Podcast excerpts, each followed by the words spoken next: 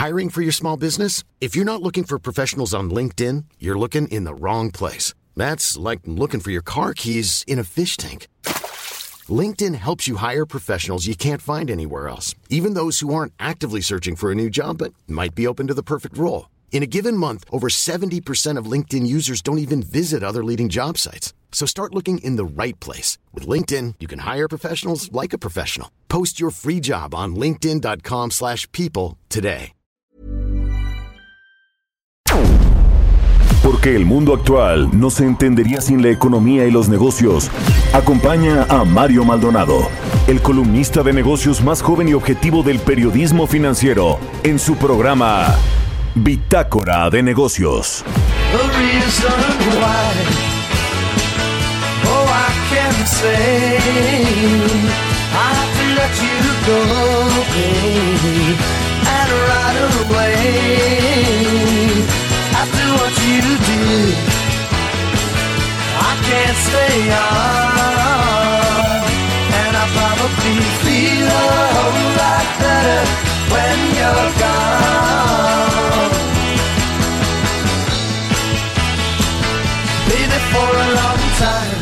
¿Qué tal? Muy buenos días, bienvenidos a Bitácora de Negocios. Yo soy Mario Maldonado y me da muchísimo gusto saludarlos en este jueves 30 de septiembre del 2020.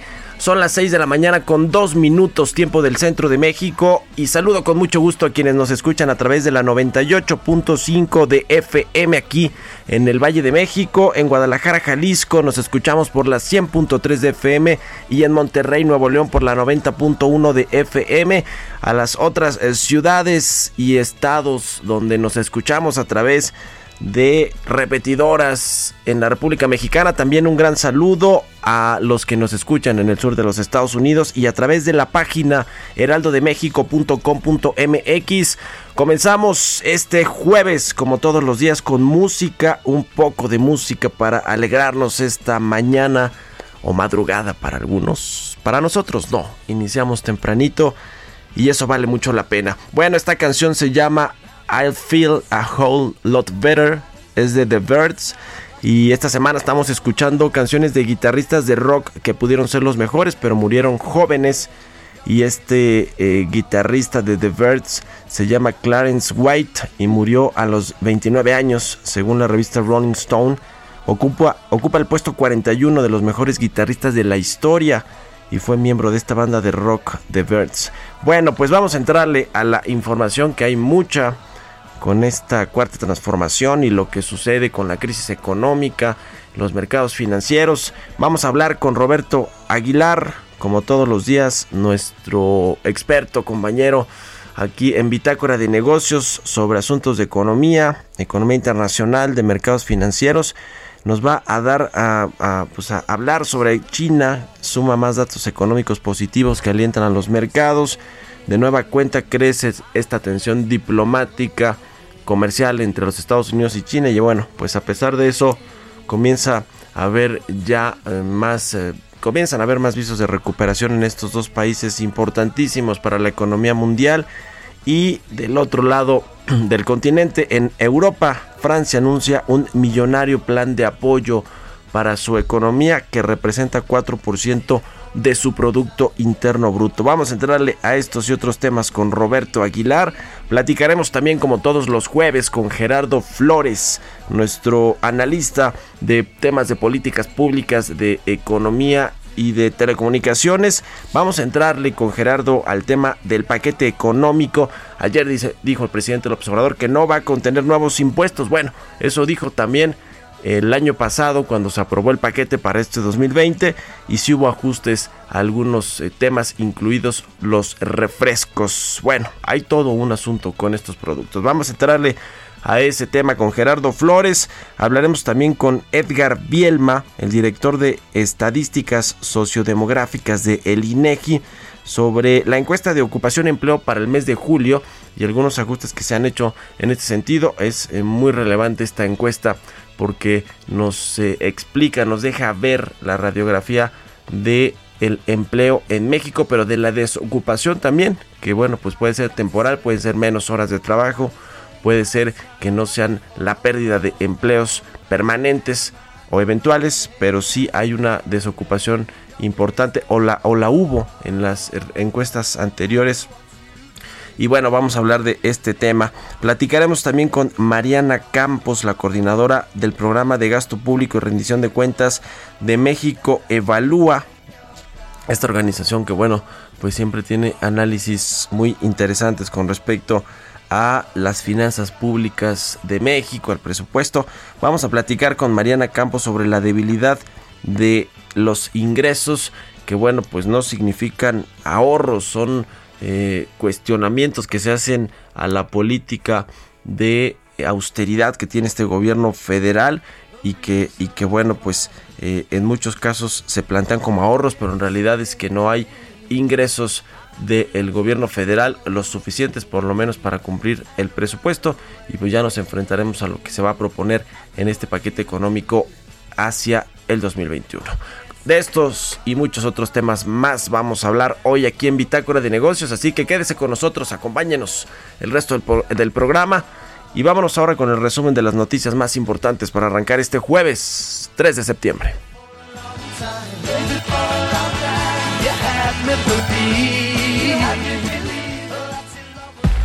El resumen. Luego de la presentación de su segundo informe de gobierno en Palacio Nacional, el sector privado reclamó al gobierno del presidente Andrés Manuel López Obrador no tomar acciones suficientes para contrarrestar la crisis económica por la que atraviesa el país. Francisco Cervantes, presidente de la Confederación de Cámaras Industriales, consideró que ante los hechos actuales se puede decir que la Secretaría de Economía prácticamente no existe. Sostuvo que las decisiones que toma el gobierno son contra la planta productiva, contra las inversiones y contra la creación de empleos. Ratings estima que México es el país de Latinoamérica que presenta el mayor riesgo de contar con firmas que pasen del grado de inversión a terreno especulativo, también conocido como ángeles caídos. La calificadora indicó que 11 de las 35 empresas calificadas con triple B menos están domiciliadas. Claudia Sheinbaum, jefa de gobierno de la Ciudad de México, presentó el plan de reactivación económica para el bienestar de la capital del país. La estrategia de su gobierno tiene como objetivo crear 300.000 empleos entre 2020 y 2021 y se divide en 10 ejes. Cerca de 220.000 empleos o ha perdido 220 mil empleos.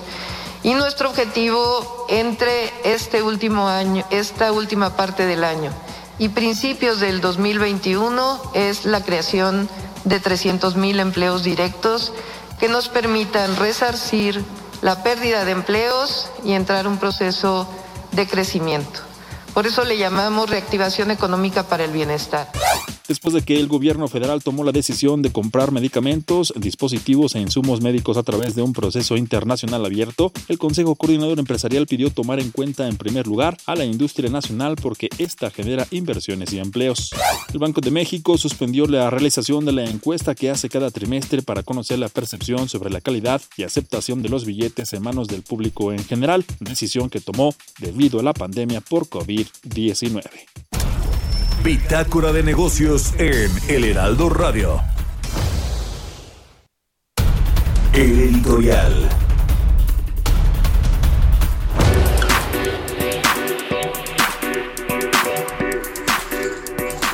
Bueno, pues mucho que platicar en términos macroeconómicos y en términos de lo que viene en este paquete del próximo año, la ley de ingresos, la iniciativa de ley de ingresos, el presupuesto y los criterios generales de política económica, donde pues están los estimados del el crecimiento del PIB, del tipo de cambio, el precio del petróleo, la tasa de interés, es decir, todos estos indicadores importantes para saber cómo viene o cómo se prevé que venga el próximo año en términos económicos. Pero yo le voy a hablar rapidísimo, en un minutito y medio, a ver si me puedo echar esta historia que publiqué hoy en mi columna de El Universal con respecto a la Secretaría de Comunicaciones y Transportes, eh, la cual pues yo le he documentado ya algunos temas al exsecretario Javier Jiménez Espriu con respecto a su hermano, eh, quien ganó contratos a través de otra empresa que estaba eh, en la cual pues tienen allí un amigo en común, un socio en común y que bueno pues se les entregaron varios contratos, incluso esta empresa estuvo relacionada con el Paso Express de Cuernavaca, ¿se acuerda este asunto tan polémico en el sexenio de Enrique Peña Nieto? Estuvo relacionado con Juan Armando Hinojosa, el de IGA de la Casa Blanca, le platiqué algo de esto, pero bueno, ahora el nuevo titular de la SCT que se llama Jorge Argani, ¿se acuerda que apenas pues hace unos días se anunció este relevo de, Javier Jiménez Espriu. El nuevo titular se llama Jorge Arganis Díaz. Y bueno, pues eh, llegó con toda la fuerza, venía de la Secretaría de Energía de encabezar la dirección de el proyecto de la refinería de Dos Bocas y lo mandaron a SST.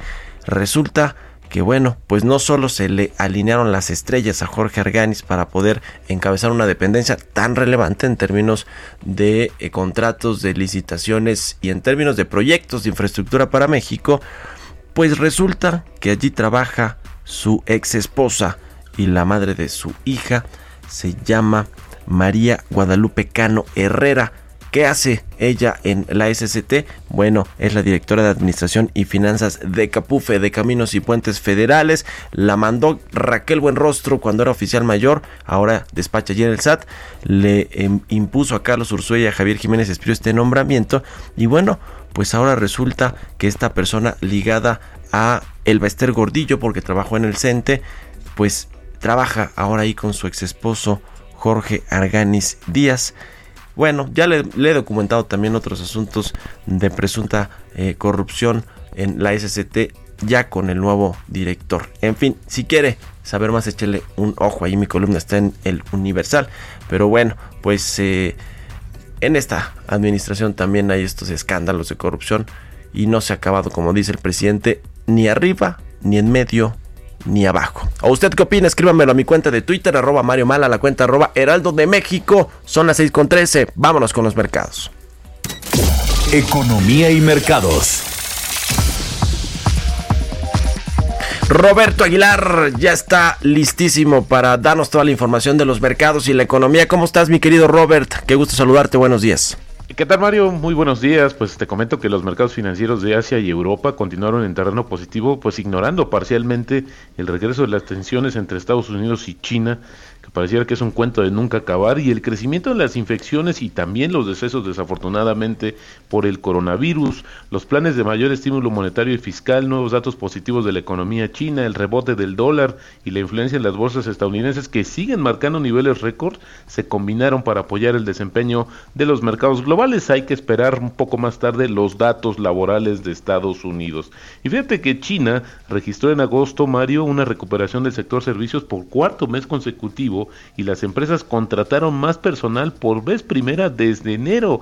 El sector de servicios representa alrededor del 60% de la economía china, la segunda en importancia en el mundo, y la mitad de los puestos de trabajo en las ciudades habían tardado más en volver a crecer inicialmente que los grandes fabricantes, pero la recuperación se aceleró en los últimos meses a medida que se han ido levantando las restricciones. Estados Unidos va a exigir a los diplomáticos chinos de alto rango que obtengan la aprobación del Departamento de Estado antes de visitar campus universitarios justamente de Estados Unidos o realizar eventos culturales con más de 50 personas fuera de los terrenos de su delegación. El anuncio responde a las restricciones que ya China había instrumentado contra los diplomáticos estadounidenses y forma parte de la campaña que la administración Trump pues tiene contra las supuestas operaciones de influencia y, espionaje chino. Fíjate que también el Departamento de Estado anunció que va a tomar medidas para garantizar que todas las cuentas de las redes sociales de la embajada y el consulado chino sean o estén debidamente identificadas. Y comentabas que bueno, pues justamente el gobierno francés detalló su plan de estímulos de 100 mil millones de euros en los próximos dos años para atenuar el impacto económico de la crisis del coronavirus. Del coronavirus. Y mira, muchos se van a ir en inversiones públicas, subsidio y también recorte de impuestos. El plan va a destinar en particular 35 mil millones de euros para hacer pues mucho más competitivo a la segunda economía más grande de la zona euro, 30 mil millones de euros para, para energías limpias y 25 mil millones para apoyar el empleo. Con el plan, este plan equivale a 4% del Producto Interno Bruto de este país. Francia va a inyectar más dinero público en su economía que cualquier otro país europeo, esto medido con relación al Producto Interno Bruto. No le hicieron mucho caso al presidente Andrés Manuel López Obrador. Ya veremos después, cuando se den los primeros resultados, qué países son los que van a salir más rápido de esta situación. Y un dato también muy interesante, Mario, es que fíjate que desde ayer estuvo circulando varias versiones, pero ya de manera oficial, los Centros para el Control y la Prevención de Enfermedades de Estados Unidos pidieron a los funcionarios de salud de los estados que se preparen ya para distribuir, distribuir una posible vacuna contra el coronavirus a grupos de alto riesgo a finales de octubre.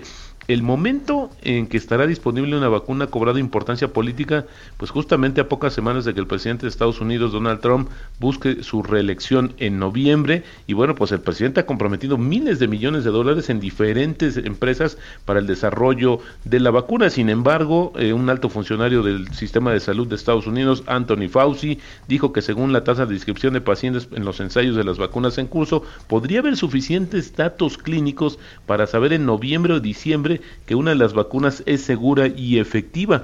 Pero fíjate que también hoy una nota de Bloomberg, Mario, comenta que una compañía de análisis especializado justamente en el desarrollo de las vacunas anticipa que a mediados de este mes, a mediados de septiembre, estarán listos ya los primeros resultados de la efectividad de la vacuna y serán las de las empresas que desarrollan justamente AstraZeneca, Moderna y Pfizer y que también el 22 de octubre la FDA, este organismo que es el que da la, la aprobación final, pues va a tener una reunión donde va a comentar ya probablemente la aprobación de más vacunas. Así es que esto también es una situación que está llenando de esperanza. Ojalá sí se acelere este proceso y bueno, pues como dice esta nota, tengamos algunos resultados ya tan pronto como en las siguientes semanas.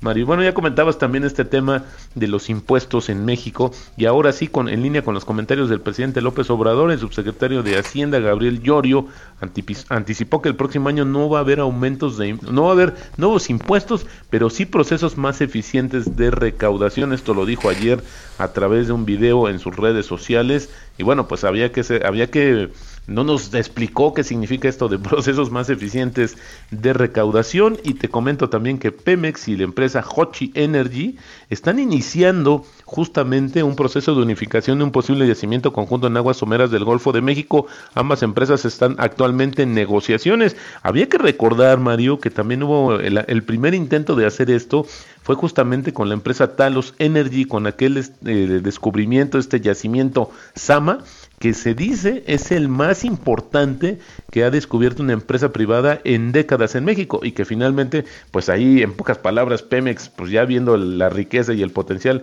pues se quería gandallar a, justamente a los inversionistas privados, a ver si no sucede lo mismo con esta situación y te sumaría, Mario, que el tipo de cambio cotizando en estos momentos en 21.76. Oye, Robert, qué conveniente para Donald Trump eh, esta vacuna y esta distribución de la vacuna días antes de la elección, ¿no? En noviembre. Sí, eh, lo que decíamos desde ayer, Mario, es que este tema de mezclar la parte de salud con el tema político electoral, pues la verdad es que puede ser muy peligroso. Uno, porque apresurar, este, a raíz, ahora sí que a través de billetazos, pues creo que no, no, es, no es una garantía porque ya incluso la Organización Mundial de Salud, decíamos ayer, ha criticado que Estados Unidos quiera acelerar este proceso, pero detrás de esto no está la salud, Mario, desafortunadamente detrás de esto está la intención política electoral del actual presidente de Estados Unidos. A ver si no le sale al revés el plan, esperemos que no. Creo que eso es una cuestión muy delicada en términos de salud. ¿A quién se parecerá Donald Trump, Robert? ¿A qué presidente? Exactamente, bueno. lo tenemos, pero bueno, ya veremos a ver cómo evoluciona, pero te digo que hay esperanza de que en unos días más, Mario, estemos ya eh, con información pues avalada sobre el tema de la potencial vacuna. Ojalá así suceda por el bien, pues la, ahora sí que por el bien de todo el mundo, Mario. Claro. Gracias, Robert. A contrario, muy buenos días. Un abrazo, Roberto Aguilar, sígalo en Twitter, Roberto AH, zona 6 con 20 minutos. Políticas públicas y macroeconómicas.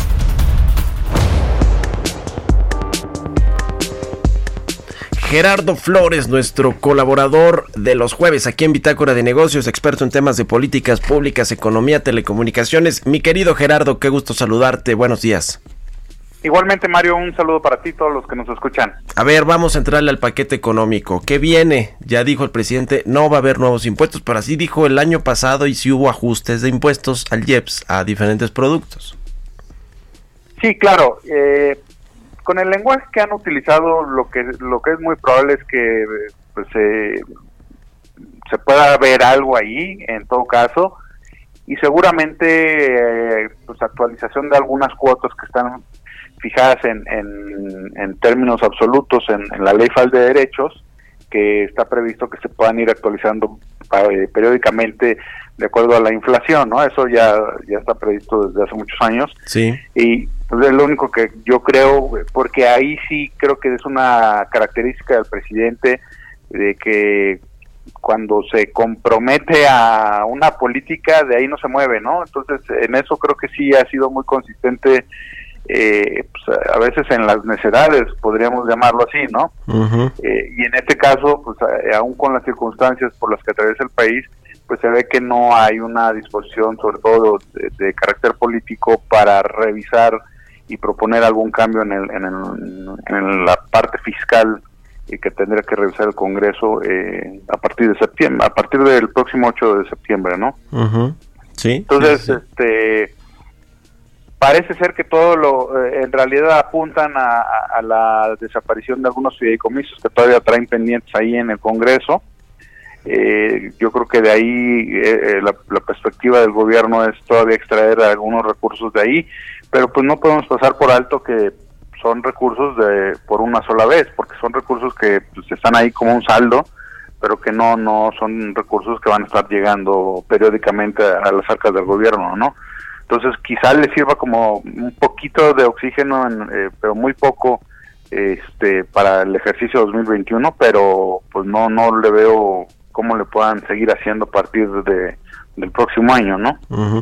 Ahora, eso es lo que dice el presidente Gerardo. Nosotros, como gobierno federal, la Secretaría de Hacienda no va a proponer nuevos impuestos o aumentos de impuestos, pero pues eso lo puede decidir la Cámara de Diputados, ¿no?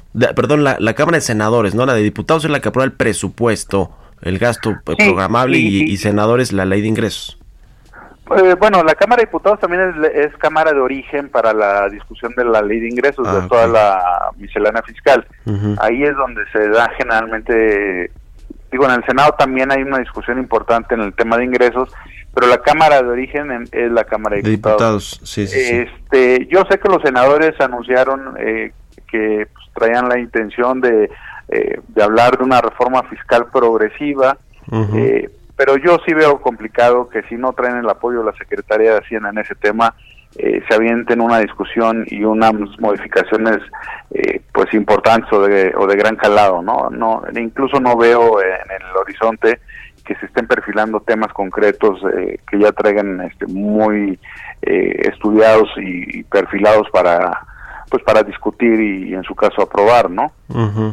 No, no lo veo eh, en el horizonte, la verdad, y te digo, si no traen el apoyo de la Secretaría de Hacienda para para eso, este, lo veo complicado, ¿no? Digo, desde luego es una es una decisión soberana del Congreso. Oye, pero eh, no no no veo la, la que lo tengan estudiado, ¿no? Oye, en 40 segunditos, mi querido Gerardo, ¿crees que el próximo año va a haber una reforma fiscal más profunda? Dice Raquel Buenrostro, no se necesita, solo hay que recaudar bien. Y dice el secretario de Hacienda, no, sí se necesita para eh, generar más ingresos. No, pues desde que desde luego que se necesita, eh, hay hay eh, presiones que van creciendo con el tiempo, por ejemplo el tema de las pensiones, aún con las reformas que se vayan a hacer, pues que o que se pretenden hacer, pues es un es un tema que presiona el gasto y que necesariamente el gobierno tiene que encontrar eh, fuentes para financiar ese gasto, ¿no? Tu apuesta es que sí va en toda la reforma. Sí, si no, no tengo duda, tiene que haberla, o sea, si no, ya lo este estamos platicando acá. Muchas gracias, querido Gerardo, buenos días. Buenos días. Siga en Twitter a Gerardo Flores, Gerardo Flores R. Vámonos a la pausa. Continuamos en un momento con la información más relevante del mundo financiero en Bitácora de Negocios con Mario Maldonado. Regresamos. Estamos de vuelta en Bitácora de Negocios con Mario Maldonado. Entrevista.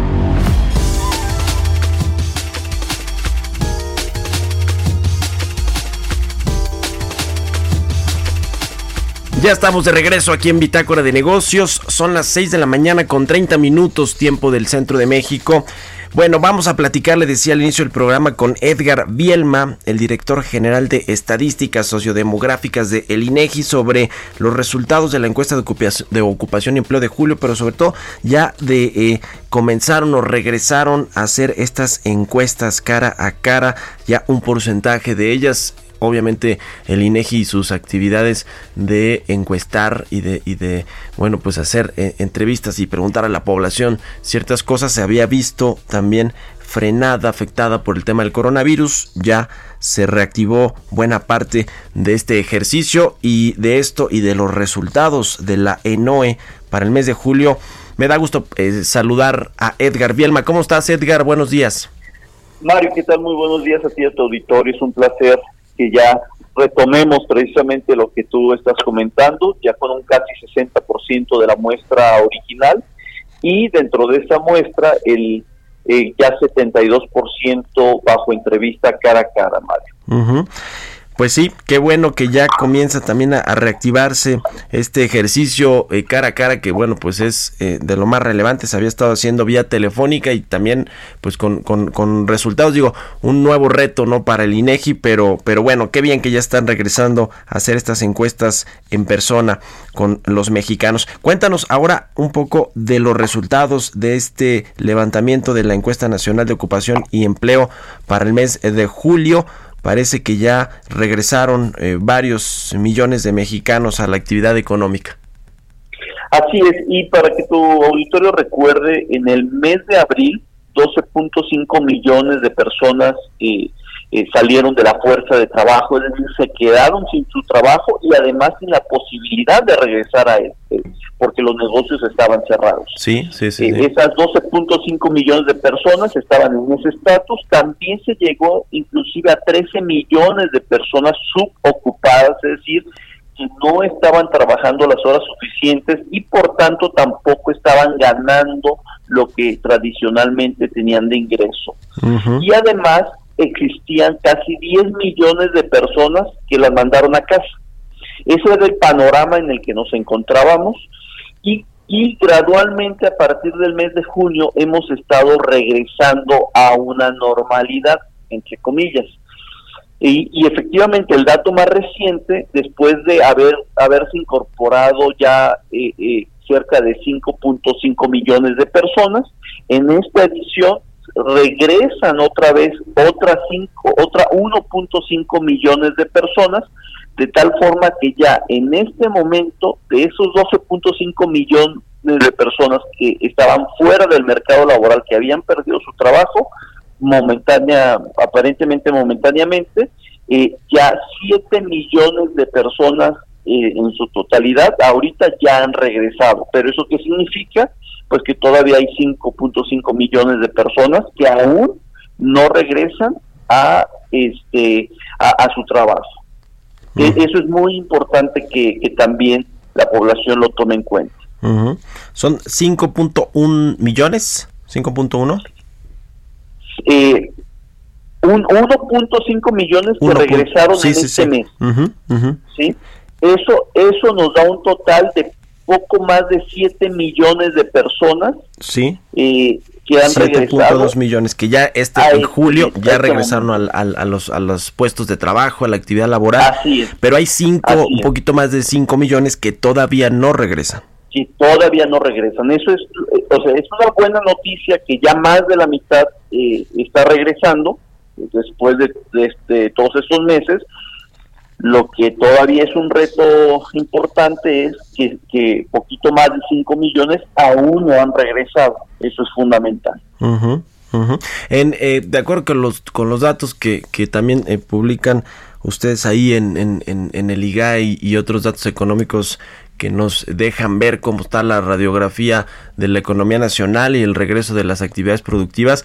En eh, junio ya hubo un rebote de la economía, un rebote ligero en julio también, una recuperación y en agosto incluso el presidente nos adelantó en su segundo informe, en su mensaje del segundo informe de gobierno, que ya se generaron casi 100 mil empleos o se recuperaron 100 mil empleos eh, formales, ¿no? Digamos estos que están inscritos en el IMSS. Eh, ¿cómo, ¿Cómo se ve la, la, perspectiva? Digamos, ¿es sostenible este, esta recuperación o reactivación o reintegración a los puestos laborales de los mexicanos hacia los próximos meses conforme vaya repuntando la actividad e-, económica. Edgar, ¿cómo, cómo ves este tema? Bueno, eso va a ser eh, como, como hemos estado observando, sí ha habido una recuperación, la mayor eh, recuperación se dio en el mes de junio, porque de pronto ya este, pasamos el semáforo rojo en todas las entidades a una situación mixta, algunos abiertos, otros cerrados, y conforme ha pasado el tiempo ya a este momento casi todos los eh, estados están en, eh, fuera de semáforo rojo. Eh, nada más que hay que tener en cuenta que, que hemos estado observando a nivel internacional que la pandemia en algunos casos está regresando.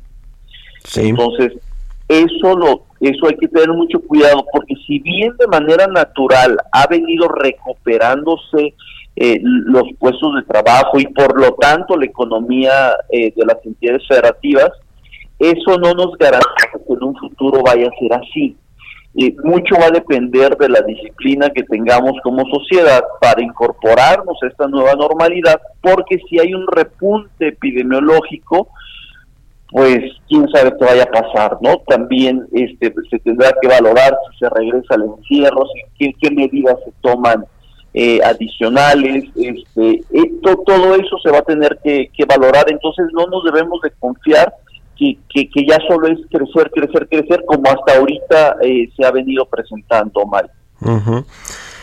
Ya, ahora eh, va a haber muchos o está habiendo muchos trabajos, puestos eh, laborales que están regresando a las actividades, pero lo están haciendo con menores horas de trabajo, por lo menos en lo que se reactiva al 100% la operación de sus empresas o de la economía, digamos, hay un, un repunte más claro de las actividades económicas, eh, o tienen menos horas o regresan con nuevos esquemas de eh, salarios o de prestaciones y de pagos que se les hacen regularmente los que trabajen eh, por honorarios o no, que se les pague por la nómina pero también regresan con una nueva normalidad que quizá ya muchos ya no están regresando a los centros de trabajo y tienen que hacerlo vía remota como en estos cuatro o cinco meses. Esto, esto cómo puede cambiar, digamos, toda esta dinámica y las preguntas y el ejercicio que ustedes hacen en esta, en esta encuesta nacional de empleo y de ocupación y empleo, Edgar.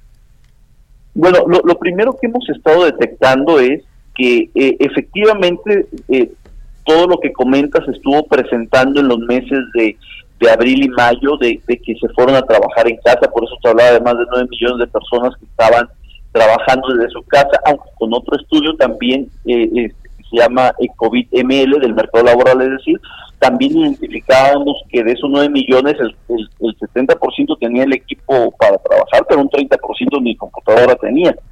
Entonces eso como que de trabajar en casa estaba entre comillas que, también hay que tener mucho cuidado. Lo que más bien ha estado sucediendo ahorita ya es de que las jornadas parciales que se venían dando eh, hasta hace poco ya se han venido recuperando. E, ese, ese tema es fundamental, es decir, eh, en su momento había 14.6 millones de personas con jornadas parciales y ya eh, para este momento se redujo en 2 millones, es decir, pasamos a 12.6 millones. Esa, eh, digamos, es una eh, eh, es una buena noticia. Y por otro lado tenemos que 4.2 millones de ocupados en jornada de tiempo completo se están registrando, es decir, pasamos de 28.9 millones a 33.9 millones. Entonces, eh, esos son elementos que están hablando de que sí están regresando a, algunos, no todos, algunos a estas eh, jornadas de tiempo completo, pero como bien tú lo dices, no todos están ahorita en jornadas eh, eh, completas porque todavía queda un, gran remanente, ¿no? Y también otra de las cosas que tú referías es y que ahorita tenemos registrado es que 1.3 millones de ocupados pasaron también de contar con ingresos de uno o dos salarios mínimos, allá estar en un estatus de dos y cinco salarios mínimos, al pasar de 9.5 millones a 10.8 millones, porque recordarás eh, que cuando se da la apertura, sí regresan a trabajar, pero regresan con un salario mínimo. ¿eh? Sí, sí, sí. ese era, ese era el, el tema fundamental. Entonces, eh, lo que más bien está sucediendo ya ahorita en el mes del resultado del cierre del mes de julio es que eh, esas personas en su momento regresaron con un salario bajo, ya ahorita un volumen, eh, al menos les están regresando su a, a, a, su, a, un mejor salario. Tal vez no les están regresando a su salario que ganaban en marzo, pero por lo pronto un salario superior al, a los uno o dos salarios mínimos. Esa también digamos que es una eh, buena noticia.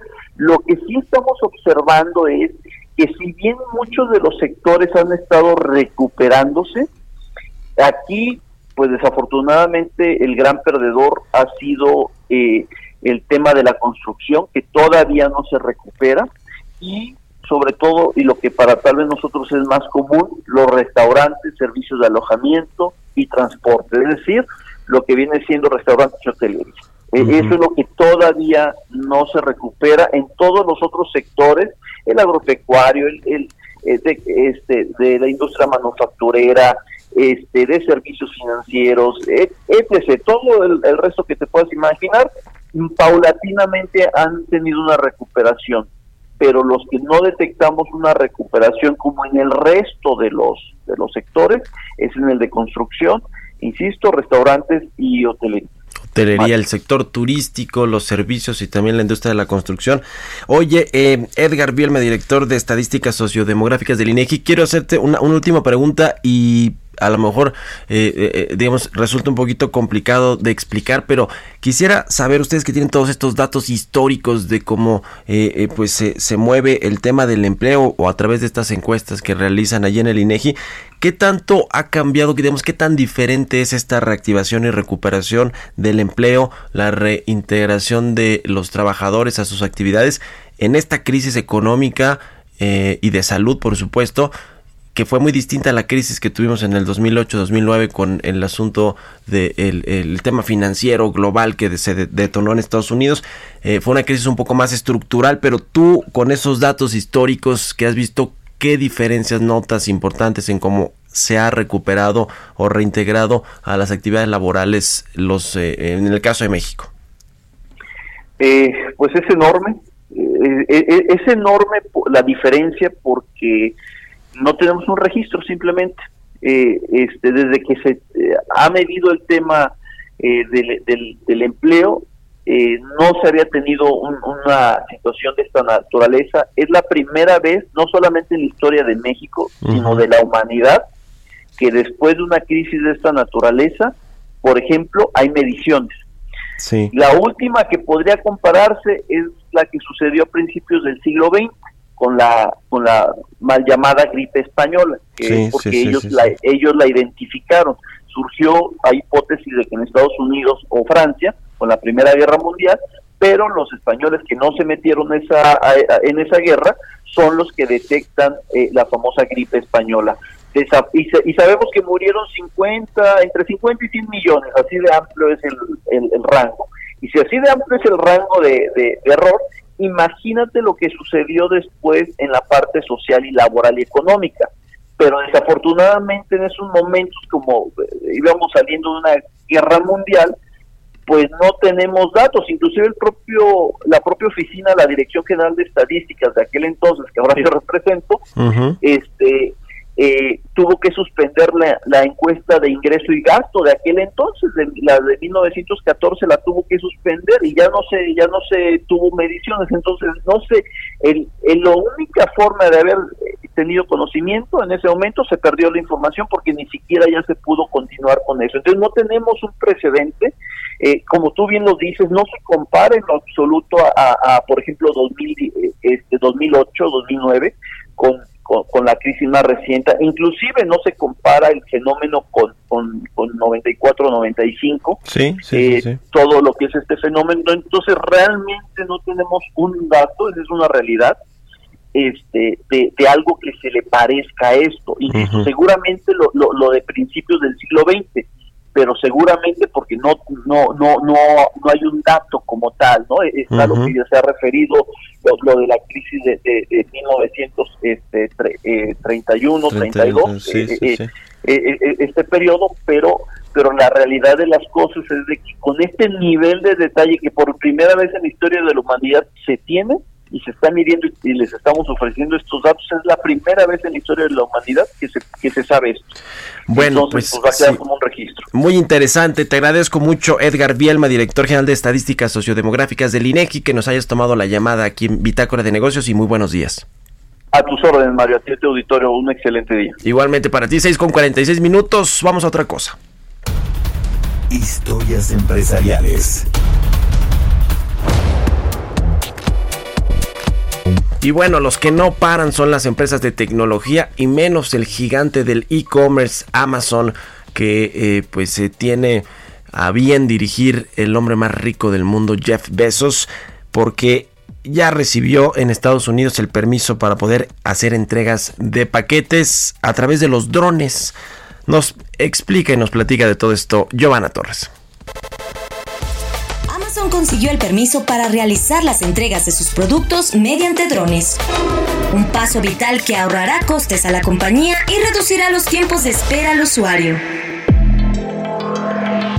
La multinacional fundada y dirigida por Jeff Bezos ha señalado que ha recibido el certificado de la Administración Federal de Aviación que le permite hacer entregas a través de este sistema, al menos en los Estados Unidos. Un primer paso sin duda para ejecutarlo posteriormente en el resto del mundo. El coloso del comercio electrónico, con sede en Seattle, ha estado desarrollando aviones no tripulados como parte de su inversión masiva en una red de logística con el objetivo de entregar rápidamente las compras a los clientes. El año pasado, Amazon Prime Air presentó drones autónomos que pueden cargar hasta 2.7 kilogramos en productos. El vicepresidente de Amazon, David Carbon, dijo sentirse satisfecho con la decisión del regulador aéreo, pues el objetivo de la compañía de ventas en línea es poder llevar los paquetes en 30 minutos. Amazon no es la primera compañía que recibe una autorización similar. La empresa de mensajería Ops obtuvo a finales del año pasado la aprobación de las autoridades estadounidenses para operar una aerolínea de aviones no tripulados y planeaba expandir sus operaciones aéreas en el sector de la salud y otros sectores. Para Bitácora de Negocios, Giovanna Torres. Entrevista.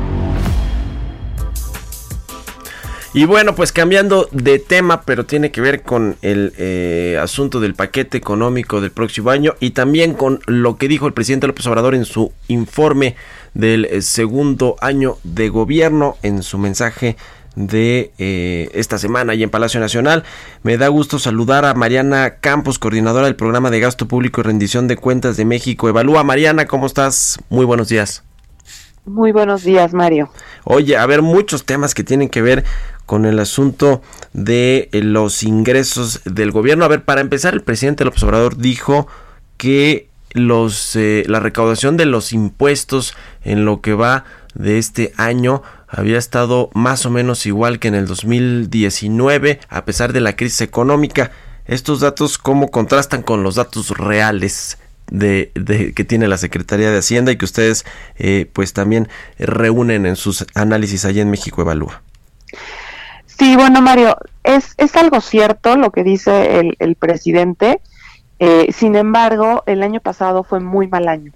Sí, claro. Sí, Recordemos sí, sí. que también tuvimos un crecimiento ligeramente negativo. Entonces, el año pasado, la recaudación, para darte un ejemplo, nada más de ISR y de IVA, tuvieron un faltante de alrededor de 80 mil millones de pesos menos de lo que se había presupuestado para ese año. Uh -huh. Entonces, realmente eh, yo creo que el año pasado no es un buen año para hacer la, la comparación.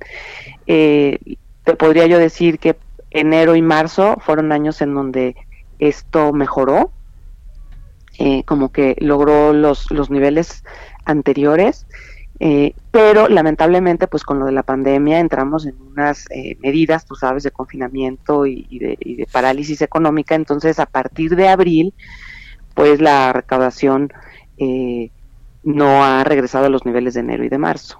Uh. Bueno, pues ahí está. Ahora, eh, también se habló de supuestos ahorros por combatir la corrupción de 560 mil millones de pesos. Yo la verdad es que creí que era un dato que el presidente pues como que se sacó de la manga y dijo, a ver, yo prometí ahorros por 500 mil millones de pesos y ya los tuvimos, pero ayer el secretario de Hacienda en una entrevista que le dio a Televisa pues reiteró o, o, o digamos le dio la eh, la razón al presidente dices, no, sí, sí ahorramos 560 mil millones de pesos. ¿Cómo puede ser cuantificable esto, Mariana? Mira, yo creo que ahí hay una interpretación eh, que, que, a mí me gustaría explicar lo, lo que yo entiendo. Mira, eh, lo que sí sucede es que estamos gastando menos. Uh -huh. Eso sí está pasando. Y yo creo que a eso se refieren, ¿no? Es decir, estamos gastando menos y se ha logrado acomodar un menor gasto. Eh, digo, todos hemos sido testigos de los recortes que ha habido en distintas áreas, en unas muy, muy cuestionable, uh -huh. pero esto no viene por una intención de ahorrar y de que nos esté sobrando dinero, sino esto viene de una debilidad de los ingresos, Mario, que hemos estado observando desde el año pasado. Ahorita ya te, ya te estaba yo mencionando, como el año pasado tuvimos eh, menores ingresos, eso hizo que en el mes de agosto del año pasado utilizáramos el 50% de los ahorros que había en el Fondo de Estabilización de los Ingresos Presupuestarios. Sí. Entonces, eh, este, este menor gasto no viene de que nos sobren ingresos y de una intención de ahorro, sino viene de que hemos tenido menos ingresos y que además pues no hemos compensado completamente con los ahorros que había en el fondo. Eh, este año pues nos, se nos repite la, el escenario tremendamente porque eh, pues nos va muy mal, nos ha ido muy mal en ingresos. Para que te des una idea, traemos alrededor de eh, 230 mil millones de pesos menos de lo que habíamos presupuestado, uh -huh. a pesar ya de la compensación que se ha hecho con algunos ingresos de fideicomisos que se han ido utilizando, como, como mencionaron ellos. Sí. Entonces, eh, a lo que yo voy con todo esto es, sí hay un menor gasto, pero no es porque estemos ahorrando, sino es porque estamos teniendo menos ingresos. Y uh -huh. al contrario, estamos desahorrando porque estamos utilizando eh, dinero de los ahorros para compensar esta baja de ingresos. ¿no? Entonces, al concluir este año, muy posiblemente, pues como ya dijo el secretario en su momento, uh -huh. no vamos a tener más guardaditos. Entonces, vamos a enfrentar un siguiente año eh, muy complicado sin este fondo de estabilización, ¿no? Uh -huh. Hay que recordar que ese fondo de estabilización tenía un poco más de 300 mil millones que se lograron reunir uh -huh. en como en años 8, y años 8 ¿no? 10 años sí sí sí, sí sí, entonces digo la situación para nada creo que sea algo que debamos celebrar y también recordar por ejemplo que eh, traemos un pequeño subejercicio en el gasto de salud no uh -huh. es parte de uno de los ahorros pues yo creo que no es algo que se deba presumir, celebrar. ¿no? Y menos ahora en esta pandemia. Menos ahora, eh, al contrario, creo que ahorita eh, ojalá pudiéramos tener una política contracíclica. Uh -huh. Me parece que un, un, programa amplio de inversión en infraestructura en salud sería algo muy propicio en esta pandemia y trayendo además unas deficiencias estructurales en este sector, ¿no? Uh -huh. Entonces creo que eh, para el siguiente presupuesto lo ideal sería que hubiera un paquete tipo contracíclico. Sí. y creo que además, pues eh, no, no pareciera ser que lo anuncie así el secretario. Yo, yo veo que sí, más no, bien no, han decidido no, usar la política fiscal. Man. Claro. Han decidido, porque ahorita tendríamos, sí. ¿qué tendríamos que estar haciendo? Revisando qué impuestos bajar, qué impuestos sí, subir, qué impuestos crear, redefinir eh, prioridades del gasto. Entonces claro. yo siento, en, en, mi, en, mi, opinión, es que no se está utilizando la política fiscal, se está uh -huh. dejando inerte. Más bien, lo que dice el presidente, hay que ajustarse el cinturón y el presupuesto y el gasto programable viene, viene menor que este año. Bueno, se nos acaba el tiempo, querida Mariana, pero muchas gracias por haber estado con nosotros. Muy buenos días. ¿De qué, Mario? Buenos días. Mariana Campos de México Evalúa. Gracias a ustedes también por habernos acompañado. Quédese aquí con Sergio y Lupita en el Heraldo Radio. Nos escuchamos mañana tempranito a las 6. Buenos días.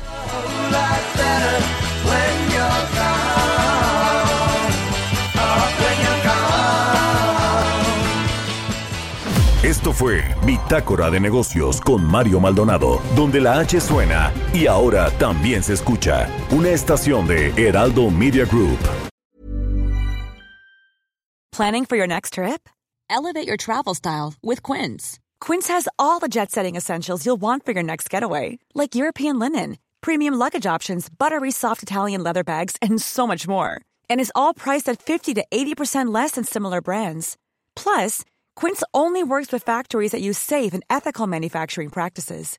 Pack your bags with high-quality essentials you'll be wearing for vacations to come with Quince. Go to quince.com slash pack for free shipping and 365-day returns.